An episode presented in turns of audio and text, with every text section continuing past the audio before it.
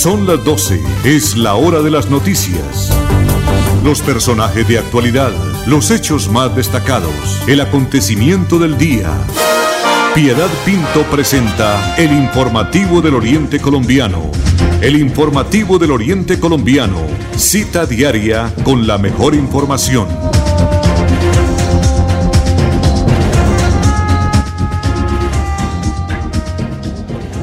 Son las 12 del día en punto 12 del día de este martes 28 de diciembre del año 2021. Andrés Felipe Ramírez en la conducción técnica, don Arnulfo Otero Carreño en la producción y coordinación general del informativo del Oriente Colombiano, Piedad Pinto.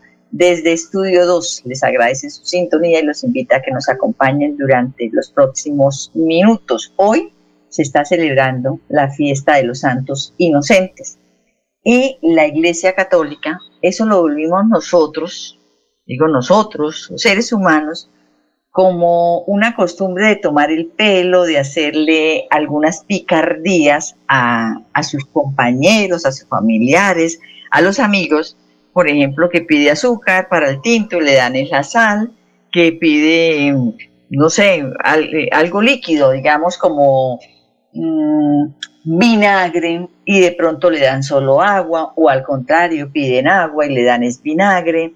Eh, en algunos municipios es eh, de aquí de Santander estas fiestas o esta fiesta de los santos inocentes eh, llegan y hacen pilatunas en las casas. Yo recuerdo que en alguna oportunidad cuando yo trabajaba con Eliezer Galvis ahí en Radio Melodía, él contaba de las tradicionales bromas de la fiesta de los santos inocentes en su pueblo contratación. Entonces, por ejemplo, agarraban los avisos de las panaderías, un ejemplo, en la madrugada quitaban el aviso de la panadería, panadería de Doña Juana, iban y se lo colocaban a, a donde funcionaba la funeraria, y el de la funeraria lo ponían allá, y así cosas por el estilo, y al otro día madrugaban a saber qué habían hecho los encargados de hacer todas estas pilatunas y poderles arrancar alguna sonrisa a las personas que, que, iban pasando o los que se levantaban temprano a recorrer el pueblo a ver qué raro encontraban. Eso en cuanto a nosotros, lo que lo hacemos, pero para la Iglesia Católica es la manera de decir o de hacer un homenaje en aquella época cuando nació el niño Jesús, que recordemos que tuvo que salir José y María, María llevando al Hijo de Dios ya en su vientre, eh, para poder escapar precisamente de, de ese empadronamiento, para saber cuáles niños habían en ese momento y evitar que naciera el Redentor ahí en Jerusalén. Entonces, es diferente porque también lo toma la Iglesia Católica en este momento como la muerte de tantos inocentes y lo enfocan sobre todo a lo que es las mamitas que no quieren tener a sus hijos porque han sido víctimas de violaciones, porque ya le han dicho que su bebé viene con alguna malformación o porque simplemente no se cuidaron y no quieren tampoco ser mamitas. Entonces, la Iglesia Católica, el día de hoy de los santos inocentes, lo dedica precisamente es a esas criaturas inocentes que los adultos ni siquiera le permitieron defenderse porque estando indefensa en el vientre de la madre, que somos los encargados de dar vida, los asesinan. A eso es que está enfocada la fiesta hoy de eh, los santos inocentes por parte de la Iglesia Católica. 12 del día, 3 minutos, bienvenidos.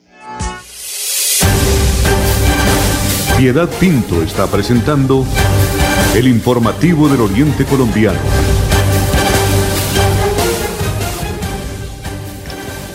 Son las 12 del día, 3 minutos, 12 del día, 3 minutos. Bueno, a propósito eh, de los santos inocentes, hoy jueves 28 de diciembre, Girón se pinta la cara con la fiesta de San Benito de Palermo. Los habitantes de ese municipio, además de los visitantes, se tiñen la cara de negro como homenaje a San Benito de, Palermo, el santo negro, a quien le atribuyen numerosos milagros. Las festividades en conmemoración del santo italiano San Benito de Palermo se han convertido en una particular tradición en Girón y se extienden también el área metropolitana y a Santander. De acuerdo con los feligreses, el 28 de diciembre Girón celebra la fiesta San Benito de Palermo, una festividad llena de cultura y tradición que prevalece en el tiempo. Hoy, antes de pandemia, yo hoy no he ido a, a Girón, pero antes de la pandemia, estamos hablando del año 2019 y antes, por décadas anteriores, todas las personas madrugan, porque la primera Eucaristía es a las 5 de la mañana. Y hay personas que eh, llevan su, eh, esto es un preparado con, con Disney, con, para que se puedan mm, teñir la cara de negro. Hay otras personas que ese es su ingreso en el día de hoy. Pintan la cara, ya llevan el preparado ahí con negro, me imagino que debe ser vaselina, como con carbón triturado para no rayar la piel, porque sobre todo lo que se pintan es la cara. Entonces hoy todas las personas que han recibido algún milagro, sobre todo de salud, por parte de San Benito de Palermo, llegan allí hasta la Basílica Menor, santuario de Nuestro Señor de los Milagros, pero también eh, el, el santuario de San Benito de Palermo. Allí van todos los feligreses con esa, primero que todo, como a pagar esa promesa, han recibido el milagro de la salud, de pronto del trabajo, de la unión familiar, de pronto de, de un trabajo, de platica, digamos, de que se han ganado la lotería, el chance, qué sé yo. Van a pagar esas promesas, algunas otras por tradición, para eh, darle gracias por las bendiciones que han recibido y algunas otras también a pedir que sus hogares sean bendecidos por alguna de las solicitudes que les hacen. Y finalizando la jornada, después de la Eucaristía de las 7 de la noche que termina a las 8, en anteriores épocas la administración municipal aportaba a esta, a esta celebración la quema de pólvora. Era muy común ver en el anillo vial la cantidad de vehículos donde familias enteras iban a apreciar la quema de pólvora.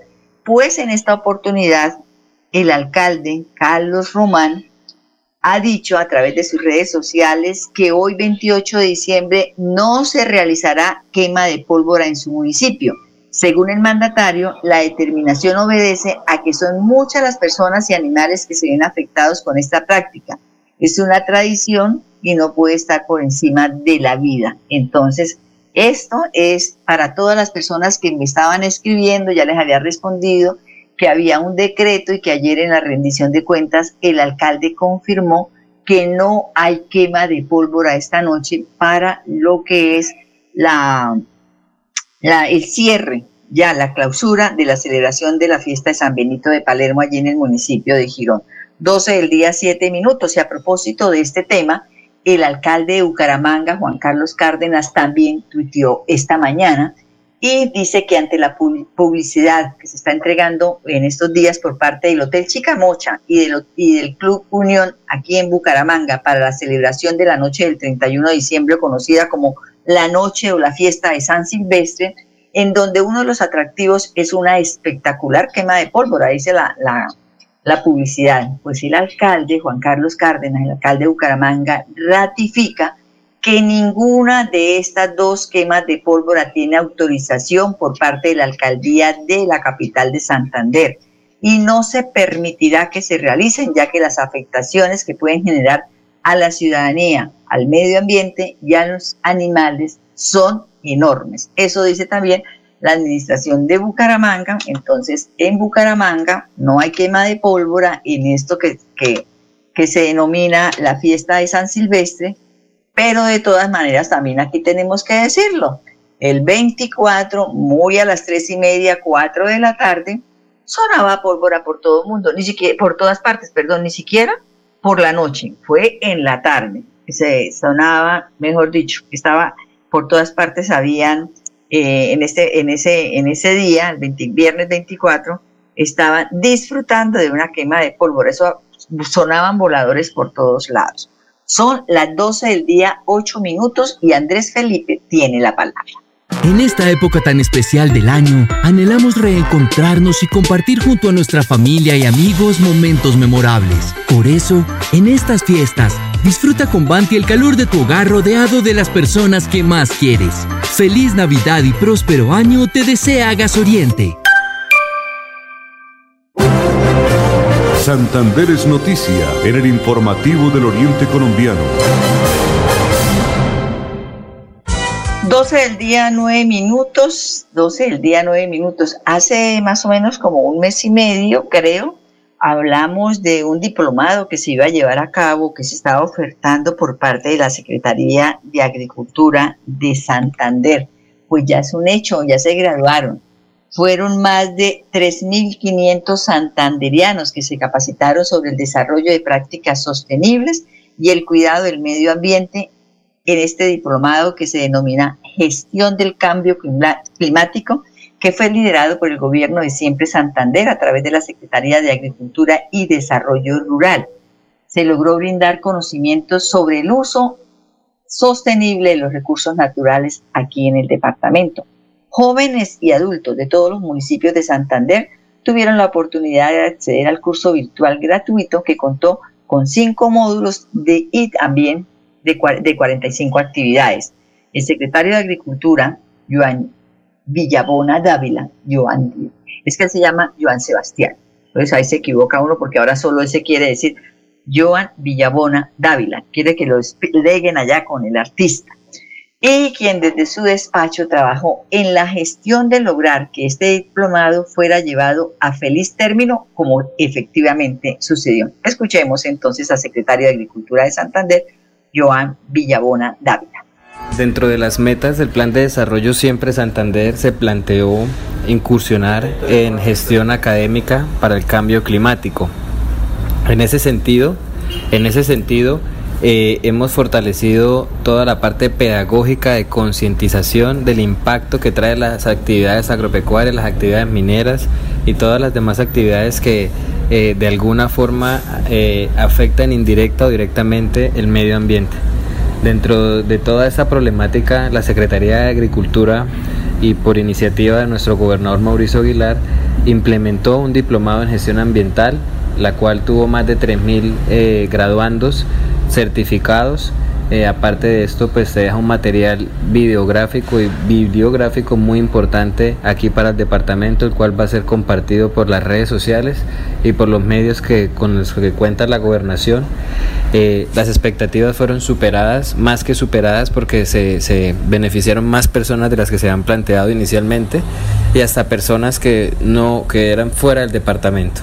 Entonces eso da cuenta de la importancia de esos espacios pedagógicos y asimismo la importancia de volver a, repetirlos en futuras ocasiones.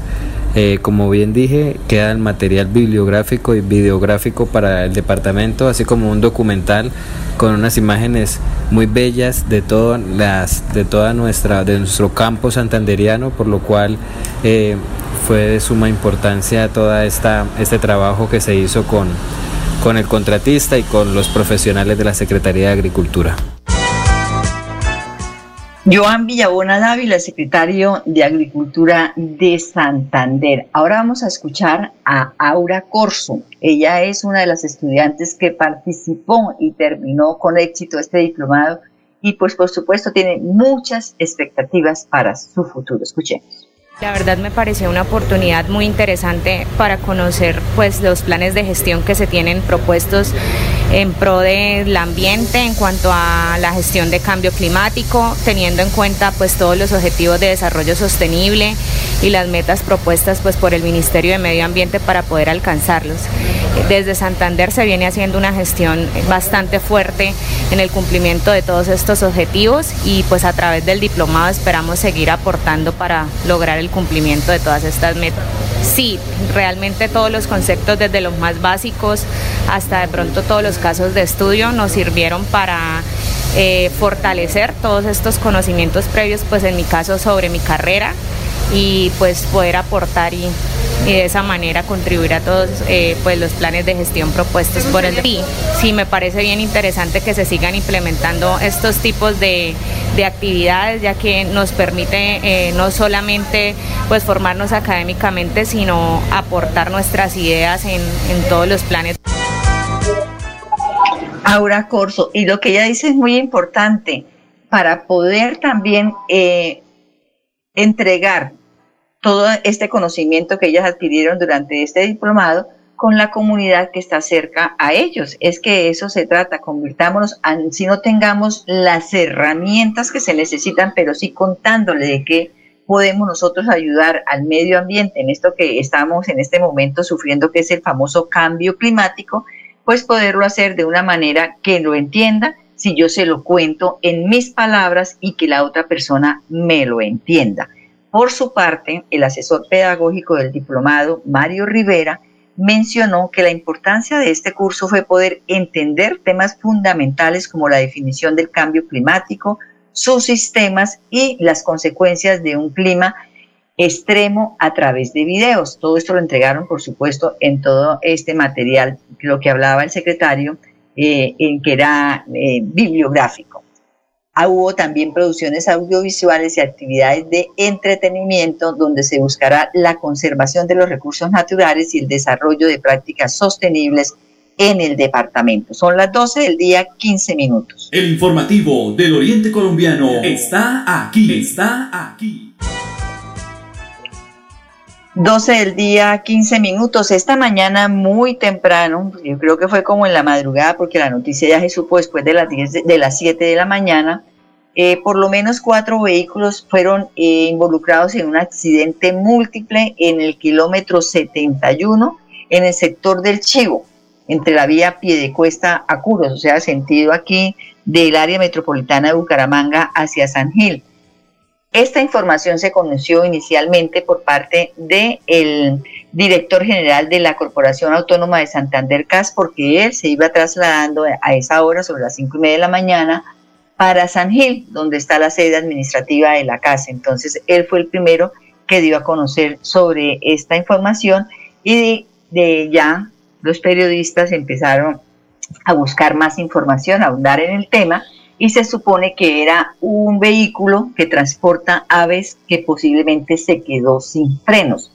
El director, o mejor, el jefe de tránsito de Bucaramanga, el mayor Víctor Franco, reportó que en ese momento no habían heridos ni lesionados en ese accidente y el corredor tenía en ese momento solo el servicio o el tránsito a un solo carril que fueron habilitados mientras que se podía hacer toda la logística de la eh, mover esos carros que estaban allí. Entonces, eso fue con la noticia que esta mañana despertamos nosotros los santanderianos. Hubo, por supuesto, congestión para las personas, no solamente porque el accidente sucedió yendo hasta hacia, hacia San Gil, sino que llega un momento en que se encuentran las personas que también vienen de San Gil hacia Bucaramanga y llega y eso causa represamiento y había también mucha eh, queja por parte de las personas que utilizan esta vía y que aprovechan para llegar temprano a la capital de Santander para hacer gestiones o para poder,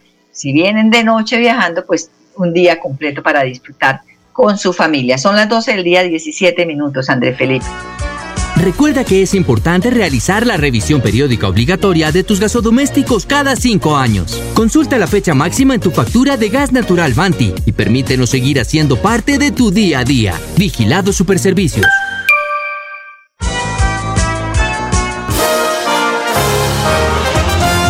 Informativo del Oriente Colombiano. Girón es noticia. 12 del día, 18 minutos. Ayer hablábamos de la rendición de cuentas que estaba haciendo el alcalde de Girón, Carlos Román. Allí entregó puesto el balance de los dos últimos meses de este año, que fue cuando él ya llegó, llegó nuevamente a regir el destino de los gironeses.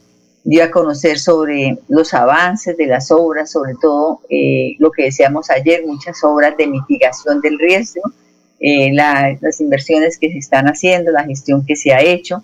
Y pues gracias a un trabajo la audiencia duró eh, un poco más de dos horas, pero siempre contamos, por lo menos el informativo del Oriente Colombiano, y así es con todos, él es una persona muy noble, don Arnulfo Otero Carreño, nos pudo editar parte de, de esta rendición de cuentas, de este video, pero que, que lo quiera tener completo y saber qué dijo el alcalde, ayer, donde también ratificó que no habrá quema de pólvora en el municipio de Girón para proteger la vida e integridad de los ciudadanos, de los niños, pero también ahora podemos hablar de los animales. Está demostrado que hay muchos animalitos mascoticas que están sufriendo en este momento las consecuencias del uso de la pólvora. Entonces, eso también lo ratificó el alcalde ayer en esa rendición de cuentas. Vamos a escuchar primeramente, y los que nos siguen, ah, yo les estaba diciendo, me desvié del tema, que los que lo quieran seguir pueden hacerlo a través de las redes sociales de alcalde o a través de Facebook. Pueden buscar la cuenta Carlos Román Alcalde y ahí pueden tener todas las dos horas larguitas de la rendición de cuentas. Vamos a iniciar entonces, André Felipe, con el primer eh, corte que hizo don Arnulfo de este video.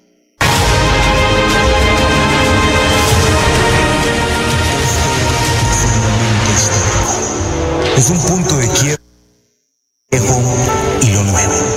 Durante años fuimos reconocidos por el atraso y abandono y hoy los ojos están puestos en Girón de una forma distinta.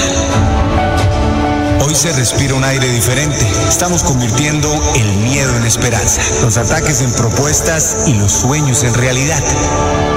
Nos preparamos para recibir un año nuevo lleno de retos, proyectos para todos y oportunidades para nuestra gente. Estamos escribiendo una nueva historia y oportunidades para nuestra gente. Estamos escribiendo una nueva historia en donde todos somos parte de este sueño llamado Girón. No vamos a parar, prometimos trabajar y llevar desarrollo a cada rincón de nuestro municipio. Y desde que llegamos de nuevo, estamos haciendo todo lo que está en nuestras manos para que sea una realidad. En el 2022 Girón seguirá creciendo por y para la gente.